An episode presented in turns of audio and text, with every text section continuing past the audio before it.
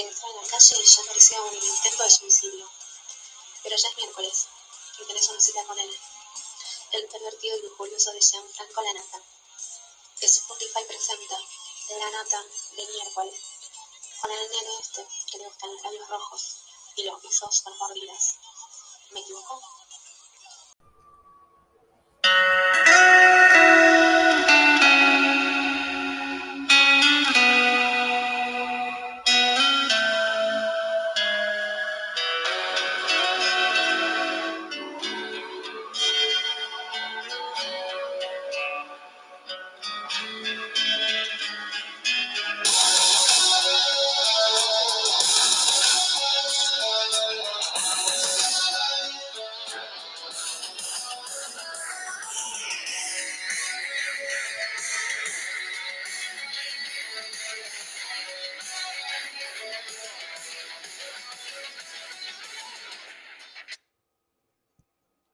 Amantes de cuero,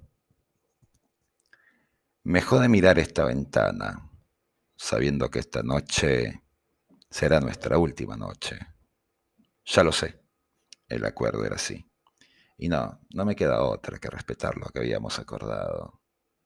Ser tu amante ha sido algo impensado.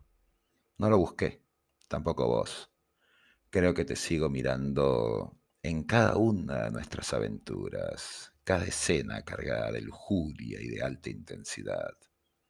Has logrado sacar aún más ese depravado y lascivo dominante, ese degenerado y sádico que llevaba dormido, esperando porque llegara alguien con esas especies de claves, con tus formas, como si de una llave mágica se tratara, para hacer que se abriera la caja de Pandora y todas las debilidades y excentricidades se dispararan una por una.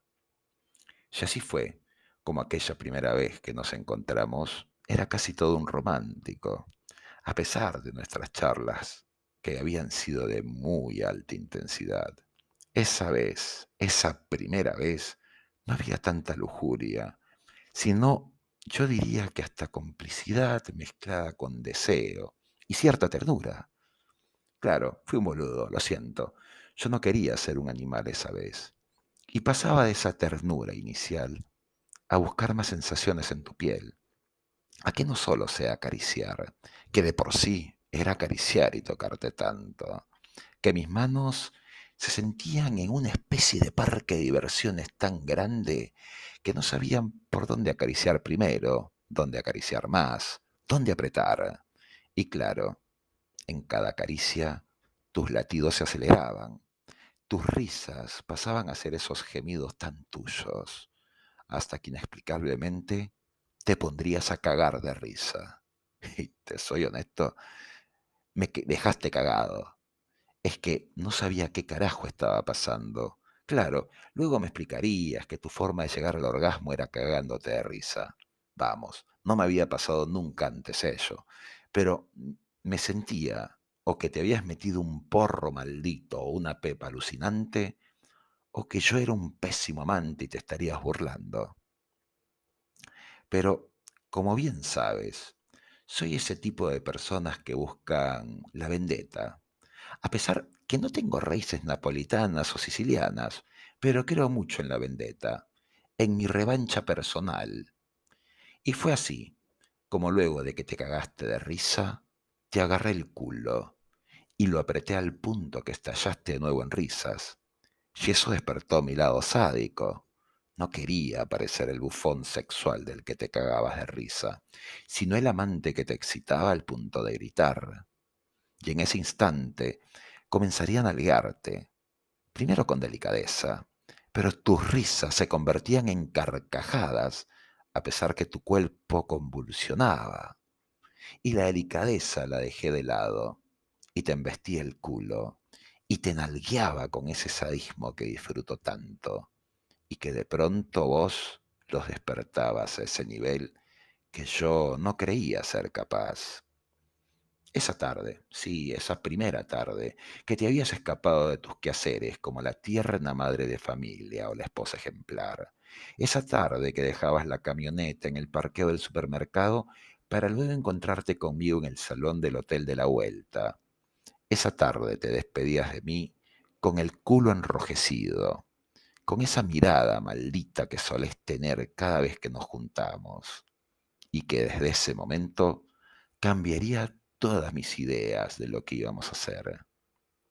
Ya no era solamente un encuentro de amantes, ya era ese desarrollo de situaciones extremas, el buscarte cerca de la farmacia del barrio para que me metiera en la camioneta de tu marido a conversar, mientras que lo único que hacías era mamarme con ansiedad y furia, y que me odiaras porque no me venía, porque no te daba esa leche tibia que estabas deseosa por recibir.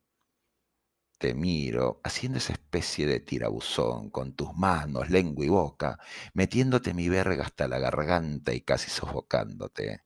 Pero nada, te miraba y te decía que no era un tema tuyo, solo un tema mío. Y esa vez me dijiste que también eras vengativa, y con esa mirada frustrada te despediste mandándome dos besos volados por el espejo retrovisor. La siguiente vez que nos veríamos, llegarías vestida tan rara, vestida con el buzo de un equipo de fútbol, que personalmente me haría ironizar mucho porque soy más del Madrid que del Atleti. Pero al cerrar la puerta de la habitación, me pedías que te sirviera un trago mientras ibas al baño. Al salir, la chica de mis sueños aparecía, con ese cuerpo jodidamente perfecto, desde esos senos generosos que sabían rebalsar mis manos, pasando por esa cintura delineada y esas caderas tan generosas, toda cubierta por ese enterizo negro. Esa vez, quizás, sabía que me estaba metiendo en un lío, porque desde ese momento comenzaría esa segunda fase en la que no buscaría solo esas nalgadas de buen cristiano, sino que buscaría torturar tus pezones, morderlos, chuparlos, marcarte así en los pezones, o disfrutar que mientras me estabas mamando, darte algunos manazos a las tetas, cada sensación más intensa que la otra. Y fue ese día que me pedirías cumpla aquella fantasía que llevabas mucho tiempo metida, y era iniciarte en el sexo anal, que lo habías intentado antes con tu marido, pero él no tenía mucha intención de ir más allá de la copulación de los fines de mes. Una vez al mes era suficiente para él. Y así, con paciencia y astucia, fue que fui abriéndote. Y de pronto, esa comodidad inicial fue dejada de lado por el morbo, por la excitación, por esa promesa de hacerte sentir algo intenso, distinto. Y fue así que en el momento correcto te penetré delicadamente, empujándote mi verga suavemente mientras jadeabas. Ya sé, dudabas en moverte o en seguir, pero mi mano gobernaba tu clítoris y te reías y jadeabas. Una vez toda mi verga dentro tuyo, comenzaría el moverte, el ponerte en ese punto de descontrol, de excitación máxima. Y allí, en ese punto en que las carcajadas pasaron a ser gritos de placer, con tu cuerpo completamente entregado, convulsionando de placer, allí eyacularías por primera vez en tu vida. Allí sentirías esa novedad de eyacular y de no poder parar. Y esa vez me regalabas tu virginidad anal, y es el título que ostento. Pero es cierto, nuestras formas han ido increyendo. Ya hemos pasado a que estés comprando en distintas tiendas lencería erótica, a que de pronto la tarjeta de crédito de tu marido se viera inundada por cargos en compras en unos sitios muy raros. Y de pronto los meses han comenzado a pasar. Y de pronto cada encuentro es más largo, cada momento juntos es más frecuente. De pronto a tu marido le pones todas las excusas para no estar con él. De pronto no se cree tanto esas llamadas de un número desconocido como me tenés guardado en el celular, ¿Quién carajo se pone a mandar mensajes de WhatsApp a un número desconocido? Ya los niveles de audacia se han vuelto mayores. Ya he entrado en tu casa y hemos hecho todo lo que quisimos en tu pieza. Ya nos hemos vuelto tan salvajes que te he visto pasar a mi lado en la tienda del barrio junto a tu marido y yo saludándolo a él como si fuera mi amigo de toda la vida. Ya te he llamado a una hora determinada dándote la lista de cosas que debías de ponerte para mí. Y vos, tan cumplidora, lo hiciste siempre para complacerme, para excitarme, para que yo te posea. Dominación y entrega, sumisión y masoquismo. Pero esta es nuestra última noche.